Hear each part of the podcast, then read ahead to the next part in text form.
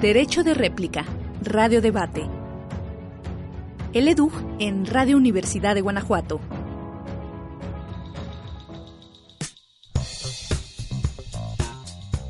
Bienvenidos a Derecho de Réplica. Este es el espacio de Radio Universidad de Guanajuato donde el equipo de debate universitario, EDUG, debate los temas más importantes de la agenda pública. En esta ocasión, el equipo de debate de la Universidad de Guanajuato, recién organizador de la Liga de Debate del Bajío 2019, nos presenta el tema ¿El proceso de amnistía es viable en México? presentado por Eduardo Toledo, quien defenderá la postura a favor y asimismo la postura en contra, Eduardo Piedra, para lo cual les damos una cordial bienvenida. Muchas gracias, Cruces. Es un honor estar aquí platicando y analizando este tema que es de interés social. Eduardo Toledo es seleccionado nacional de debate México Banorte. Asistió al Campeonato de Debate Universitario en Español 2018 en Chile y es miembro del bufete jurídico gratuito de la OG. Asimismo, es miembro de la Selección General del Modelo de Naciones Unidas para la Universidad de Guanajuato. Es estudiante de Derecho y muchas gracias por estar aquí. Eduardo Piedra, muchas gracias por acompañarnos. Muchas gracias, Cruces. Él cursó eh, en el Colegio de México en el 2017 en el Centro de Estudios Internacionales. Es parte del comité editorial de la revista Punto y Seguido, parte de la coordinación del equipo de debate de la Universidad de Guanajuato y escribe en Crítica NTR en Zacatecas todos los miércoles. Muchas gracias, Cruces, por estar aquí. Eh, yo hablaré del por qué no dar paso a una amnistía, al menos en este momento, en México. Bueno, pues abrimos este debate haciendo una reflexión a partir de las introducciones que ambos equipos nos van a presentar. Eduardo Toledo, por favor. Muchas gracias, Cruces. Primero vamos a tener que contextualizar y eh, dar una definición de lo que entendemos por amnistía. Tenemos una definición de Tena Ramírez, que es un tratadista jurídico, que dice que la amnistía es el acto legislativo que como tal incumbe al Congreso de la Unión, el cual tiene la facultad de concederla por delitos cuyo conocimiento pertenezca a los tribunales de la Federación. Es decir, tenemos que saber que la amnistía siempre tiene que estar acordado un universo para el cual a qué delitos va a aplicar y también una temporalidad. La amnistía que se ha propuesto por el actual gobierno desde campaña de Andrés Manuel López Obrador ha dicho que van a contemplar los delitos que se perpetuaron desde el 2006 hasta noviembre del 2018. Esta figura de la amnistía no tenemos que confundirla con otras figuras parecidas como es el indulto o como es el perdón la amnistía ha tenido un trasfondo histórico más político que jurídico. Entonces, esta definición la tenemos que marcar de esta manera. Nosotros decimos que tiene que venir del Congreso de la Unión, porque es la manera en la que se aplicaría, creando una ley de amnistía. Para dar un contexto general de lo que ha pasado en México con el tema de la amnistía, sabemos que ya desde eh, la legislación de 1824 entra la figura de la amnistía a nuestra Constitución y la última sabemos que se dio en el periodo de Salinas de Gortari contra, o más bien para, el Eh, ¿no?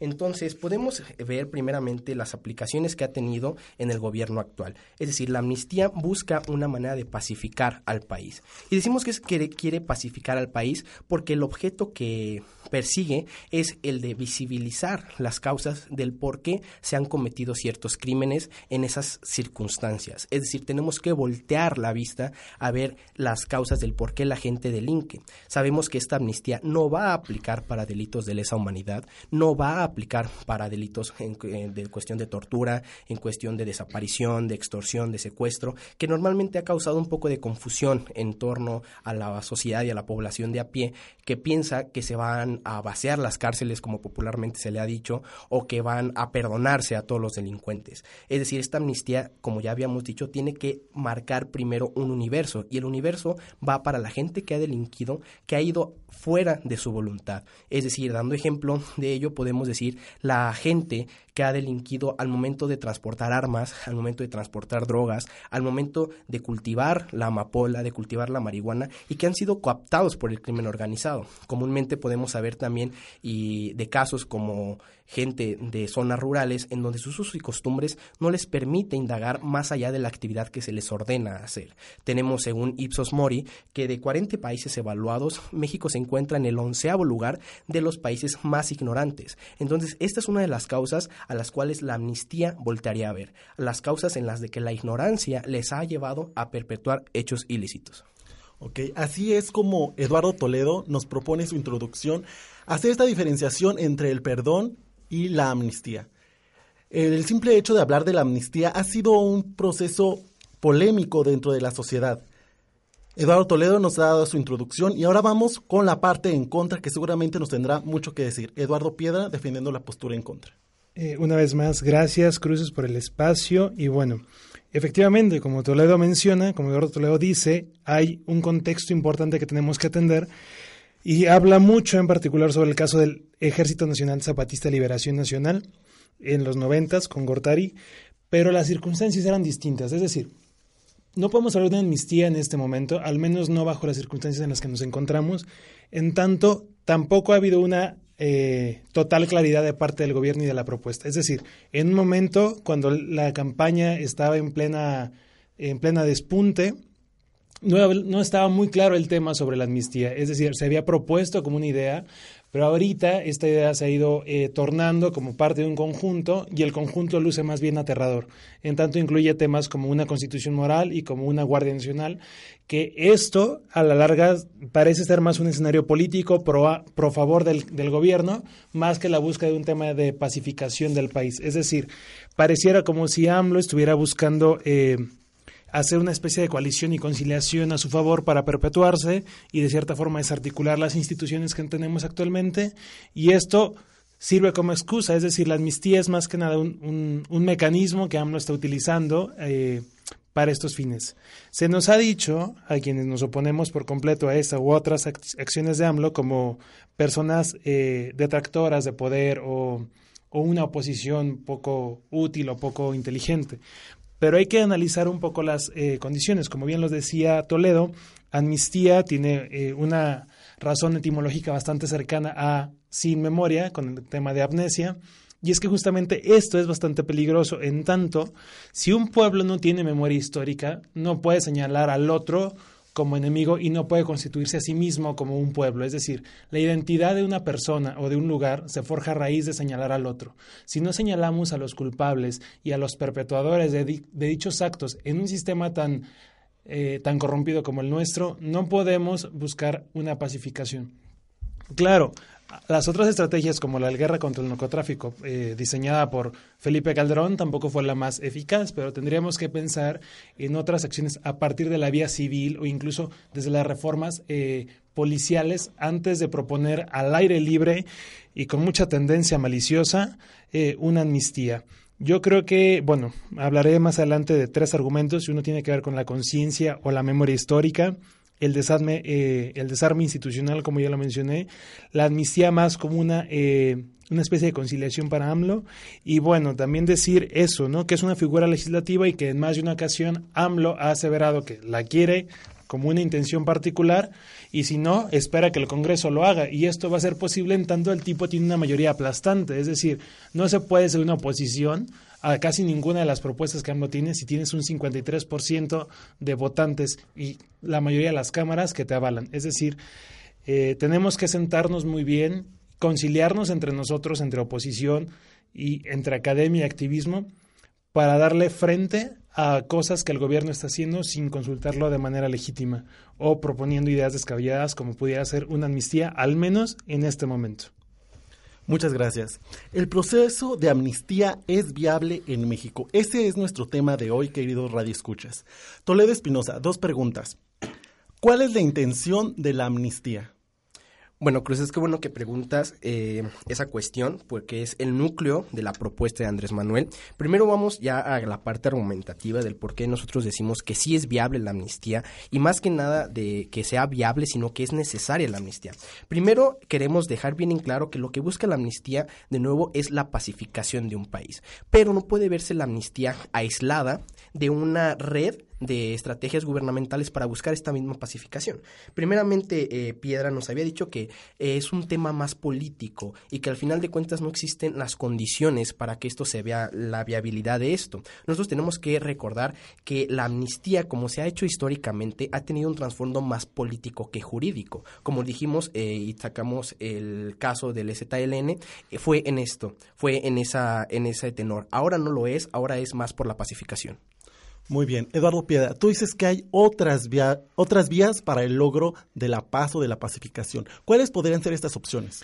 Bueno, desde el activismo se piensa como de buscar diálogos de la paz a raíz de organizaciones civiles, es decir, sentar a personas víctimas y, causantes a dialogar con, mediante organizaciones civiles y buscar una especie de sistema de justicia más distributivo, retributivo entre ellos.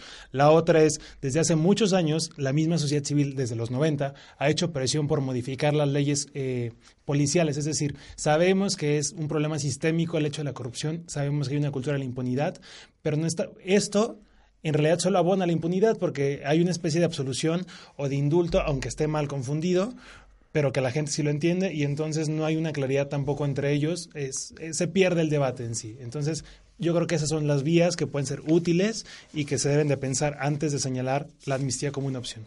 Muy bien, es así como cerramos esta parte de introducción. El proceso de amnistía es viable en México. Tenemos la postura eh, a Eduardo Toledo defendiendo la postura a favor y a Piedra defendiendo la postura en contra. En un momento regresamos. En un momento regresamos a tu programa Derecho de Réplica, Radio Debate, el EDUG en Radio Universidad de Guanajuato.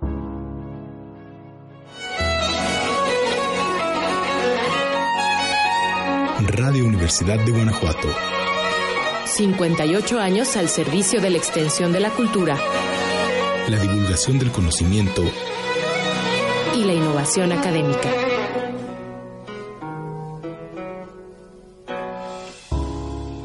Continúa con nosotros en Derecho de Réplica, Radio Debate, el EDUG en Radio Universidad de Guanajuato. Regresamos a su programa Derecho de Réplica. El proceso de la amnistía es viable en México. Este es nuestro tema de hoy y para lo cual tenemos debatiendo a Eduardo Toledo defendiendo la postura a favor y a Eduardo Piedra defendiendo la postura en contra. Ya nos dieron su introducción con respecto al tema y ahora vamos a esta etapa de eh, réplica continua. Eh, la postura a favor, por favor. Claro, vamos a pasar a los argumentos del por qué decimos que sí es viable la amnistía. Primeramente tenemos que decir que es una reconstrucción del tejido social.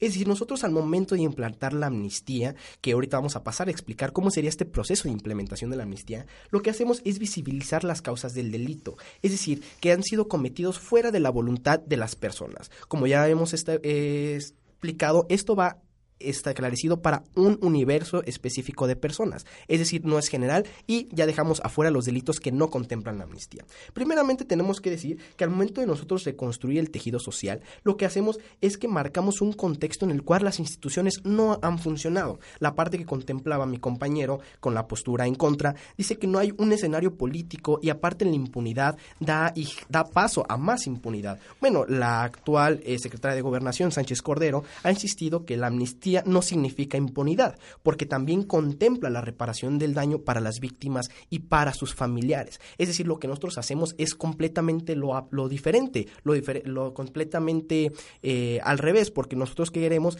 es que se dé una reparación del daño para esas personas que han tenido que delinquir fuera de su voluntad. También tenemos nuestro segundo argumento, que es una amnistía multidimensional. Es decir, la amnistía multidimensional es porque abarca muchísimas realidades. Esto lo vamos a aplazar a explicar en mi siguiente intervención. Muy bien, Eduardo Piedra, ¿cómo respondes a esto? Bueno, quisiera comenzar con dos frases importantes. Una es ni perdón ni olvido y la otra es quien no conoce historia tiende a repetirla. Es decir, si eh, suponiendo que se le concede la amnistía en un universo muy particular bajo ciertas condiciones, aún así esto no nos exime de una culpa. Es decir, el hecho de que no conozcas bajo qué condiciones hiciste un delito no te exime de, de ser castigado por haberlo cometido. Y justamente la amnistía en este contexto pareciera que sí. Y entonces esa impunidad hace que se olvide al enemigo. Y si no hay un enemigo, no, no me puedo constituir como una persona eh, pensante o consciente de cierto tema. Pensemos en el 68. Si hubiéramos aplicado una amnistía en el 68 hacia el Estado a partir de ciertas condiciones de las cuales eh, habíamos hablado, como de la represión y la tortura, no tendríamos entonces una cultura sobre el 68. No tendríamos una cultura de decirle no a la represión, decirle no a la censura y sobre todo no tendríamos la cultura estudiantil. Es decir, el hecho de señalar al otro nos sirve siempre como referente para constituirnos y esa es la prueba en todos los movimientos sociales. Ahora bien, la búsqueda por la paz actualmente entra como un nuevo movimiento social y claro que tenemos que tener un otro a quien señalar, porque lo contrario estaríamos pensando que tenemos un vacío en la memoria histórica y esto perturba a la identidad nacional. Un vacío en la memoria histórica. Interesante los que nos viene a decir Eduardo Piedra defendiendo la postura en contra de la viabilidad del proceso de amnistía.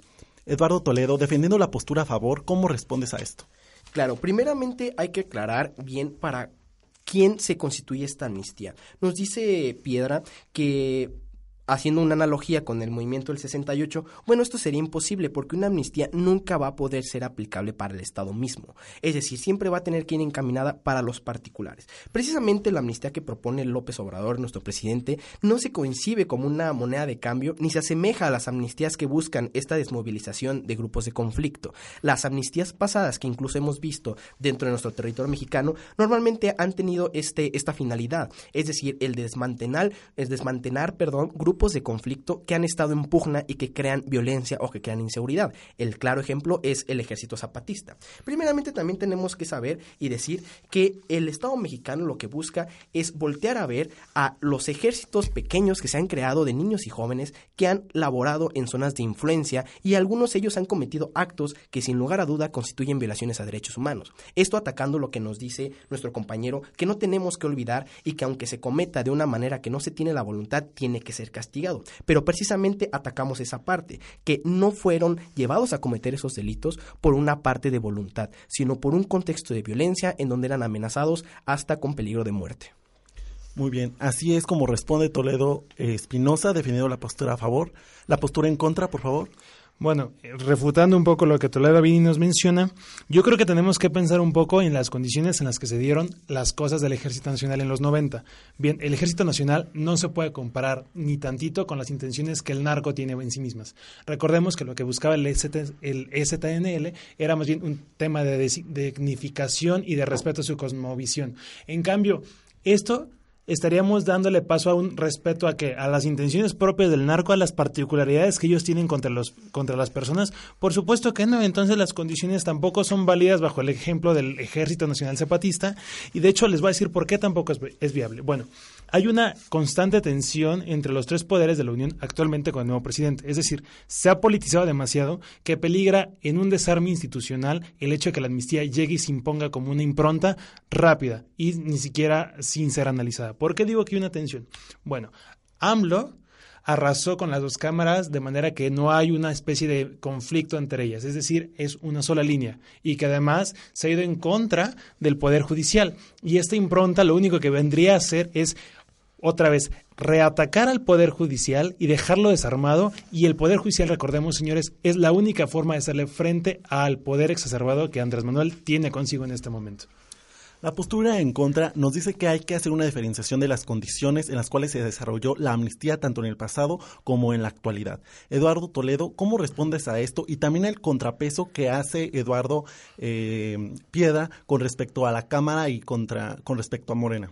Claro, bueno, este escenario que nos acaba de plantear Piedra, de hecho yo de este lado lo veo como algo benéfico, porque precisamente si sabemos que actualmente el gobierno encabezado por, por eh, el gobierno del presidente Andrés Manuel López Obrador ha tenido la mayoría en las cámaras, nos da una, un escenario político que es viable para la amnistía. Y sabemos que es viable, o digo que es viable, porque la amnistía no solo se va a aplicar como una ley, es decir, la ley va a contemplar primeramente que el proyecto sea elaborado en un marco de respeto los derechos humanos, porque estará a cargo de la sociedad misma, como lo ha dicho Andrés Manuel. La última palabra la tendrán las víctimas y posteriormente el Congreso, estipulándolo como una ley. También estos foros, más bien la amnistía contempla foros de pacificación. Los foros de pacificación se van a realizar en todo el país y principalmente las entidades más violentas como Chihuahua, Michoacán, Tamaulipas, el Estado de México, Veracruz, entre otras. Entonces, este escenario político en donde la mayoría la tiene un partido, lo que sabemos es que nos da paso a que un proyecto sea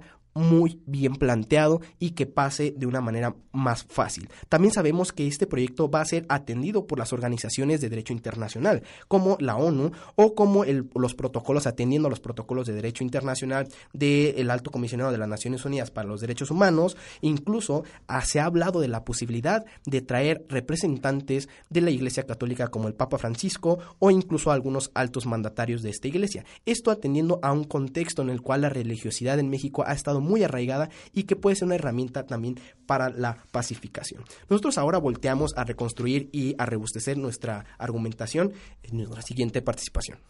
Eduardo Piedra, ¿cómo respondes? Bueno, qué bueno que Toledo trae a tema a figuras importantes en la agenda internacional propias como organismos políticos o la Iglesia. Y es justamente esto, pensar hasta qué punto la medida es más bien mediática que efectiva. ¿Y por qué digo eso? Bueno, supongamos eh, pensar a partir de las víctimas. Las víctimas van a querer justicia. No creo, y es poco viable en realidad, y siquiera poco eh, ético, racional, el indultar o perdonar desde mi perspectiva de víctima a alguien que me ha afectado directamente. Lo único que quiero es justicia. Y si no tengo justicia, hay que hacerla a partir de medidas punitivas o a partir de nuevos reglamentos, a partir de la vía civil o de correcciones en la legislación actual, pero no a partir de una amnistía. Es más bien mediática en tanto AMLO está haciendo que la gente lo mire y lo alabe como en los ojos. Y esto es parte otra vez de regresar a pensar en el señor soberano, en el señor presidente, en el exceso de presidencialismo, que a su vez es contenido en una sola figura y que esto es peligroso porque nos lleva a un desarme institucional otra vez. Es decir, AMLO solo está trayendo a la gente a que lo mire y a que lo avale, porque en ese sentido yo pregunto, a partir, independientemente de los contextos, ¿dónde queda la laicidad del Estado? Muy bien.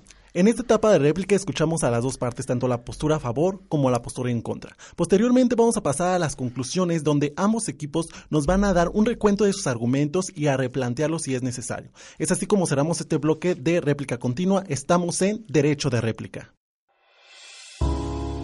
En un momento regresamos a tu programa Derecho de Réplica, Radio Debate, el EDUG en Radio Universidad de Guanajuato.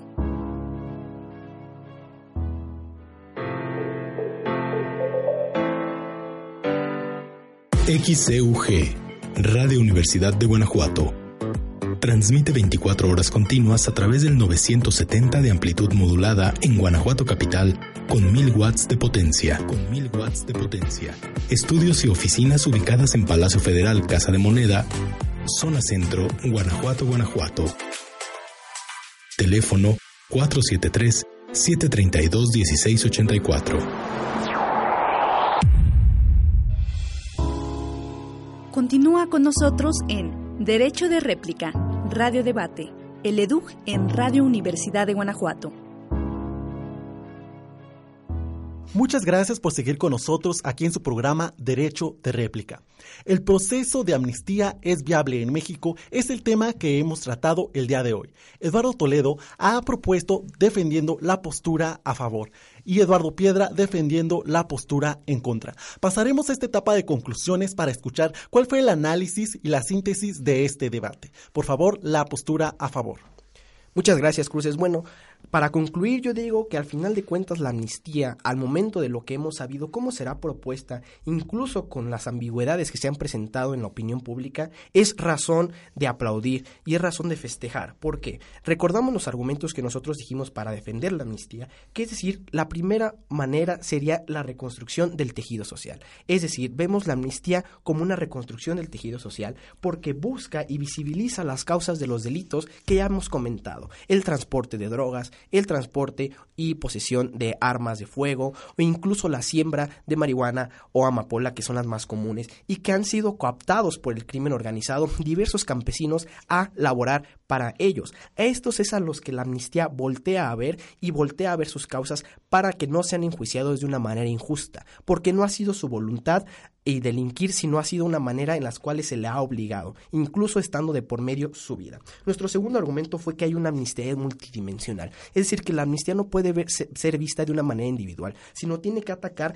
muy diversas razones del por qué la gente delinque y por qué hay un contexto de que no hay seguridad en, en el país en el que vivimos. Sabemos que se va a, ayudar de organismos internacionales como el Alto Comisionado de los Derechos Humanos para no pasar por la impunidad, que es uno de los temas por el cual se ha confundido y se ha mezclado este tema. La impunidad no cabe en la amnistía, puesto que la amnistía, como ya lo ha referido Sánchez Cordero, contempla la reparación del daño. Aparte, tenemos que voltear a ver que las medidas no pueden ya ser punitivas. Tenemos que encontrar un nuevo paradigma de hacer paz, porque las medidas punitivas, como desde las tomadas del 2006, han dejado 200.000 muertos desde esa guerra contra el narcotráfico o contra ese paradigma de punibilidad y exceso de derecho penal. Lo que busca la amnistía es voltear a ver otras maneras de hacer justicia y de dejar a las, a las personas en una manera en la cual puedan desarrollar desarrollarse su manera laboral sin delinquir. También tenemos que saber que el proyecto estará a cargo del Congreso, pero tendrá que ser considerado a cada una de las víctimas, como lo ha referido Andrés Manuel López Obrador de una manera coloquial, de casa en casa. Se tiene que saber la situación exacta de cada persona en cada, en cada situación en la que vive para que pueda elaborarse un proyecto de ley que el Congreso pueda ratificar. Esto lo sabemos porque hay un contexto político viable en donde la mayoría de la población busca la pacificación y nosotros tenemos que apostar a la amnistía como una manera mejor de hacer justicia. Tenemos que ser motivados por estos grupos vulnerables en los cuales han vivido en una constante violación de sus derechos humanos, como de su derecho a las tierras o incluso de su libre decisión sobre qué transportar o no, cayendo en, en delitos. También tenemos que voltear a ver a programas como el de las Naciones Unidas para el Desarrollo, el Sistema Interamericano, Amnistía Internacional, que se han puesto a favor de esta amnistía. Tenemos que saber que es un proceso difícil, pero que México tiene que voltear a ver una pacificación más completa junto con otras estrategias de seguridad que ya han sido planteadas por el mismo gobierno, como una legalización de las drogas y una concientización de las personas para que ya no se delinca de una manera sistemática y que se erradique un problema que tanto ha afectado a la sociedad mexicana. Tenemos que distinguir también que esta amnistía no busca, como las amnistías pasadas, el querer quebrar un conflicto social y político que crea un contexto de inseguridad, sino en este caso lo que queremos es ratificar o más bien eh, voltear a ver a las víctimas para que ellas estén en la luz del derecho y puedan vivir mejor. Muy bien, así es como concluye Eduardo Toledo Espinosa defendiendo la postura a favor. Eduardo Piedra, por favor, tus conclusiones y el resumen de tu debate. Gracias. Bueno, yo diría que más bien el tema de la amnistía nos da como para pensar en los huecos y las ambigüedades que la misma propuesta ha dejado en medio de este contexto mediático que estamos viviendo. Y bueno, la primera pregunta que yo tendría es si verdaderamente se repara el tejido social, ¿por qué no lo vemos a razón de la reinserción social, cuya meta ya la deberían de cumplir las cárceles, por pensar una respuesta? Eh, también, eh, me deja pensando o nos deja pensando a muchos de, la oposición, si el Estado no se ha responsabilizado en varios años de la ausencia de, de una crisis del Estado de Derecho, ¿Cómo espera el Estado articularse para buscar una amnistía que busque una pacificación? Pareciera que hay una especie de varita mágica y que en automático las cosas van a pasar de casa en casa, como coloquialmente dijo Andrés Manuel. Eh, eso por un lado. Por otro, pues bueno, nos deja también para reflexionar o pensar, incluso hasta evidenciar pues que eso, ¿no? Va a quedar una especie de, de ausencia eh, en el vacío de la memoria histórica y que esto nos deja eh, muchas puertas abiertas a la pérdida del sentido de la injusticia. ¿Por qué? ¿Por qué digo lo anterior? Porque partiendo de que las emociones tienen mucho de sí en generar ciertas eh, acciones políticas, yo pensaría que a la gente que se siente indignada y que ha sido víctima, se le activa una especie de sentido de injusticia a razón de las violaciones que han sufrido. En cambio, si nos pasamos por un lado las vejaciones y vamos derecho a la amnistía, pues ese sentido se pierde y otra vez seguimos de una u otra forma contribuyendo a la cultura de la impunidad, a pesar de que la amnistía quiere eh, evitarlo. También, eh, bueno, el desarme institucional, como ya lo mencioné, la atención voraz que Andrés Manuel está generando, eh, pareciera como que quiere cooptar los tres poderes para sí y eso es peligroso porque la amnistía es una herramienta para dejar fuera al Poder Judicial y enanchar al Congreso y con él mismo. Entonces, eso es peligroso, ojo, eh, nuestras instituciones sí son más fuertes que otras eh, naciones, pero esto no significa que tengamos las instituciones tan sólidas para aguantar otra época autoritarista.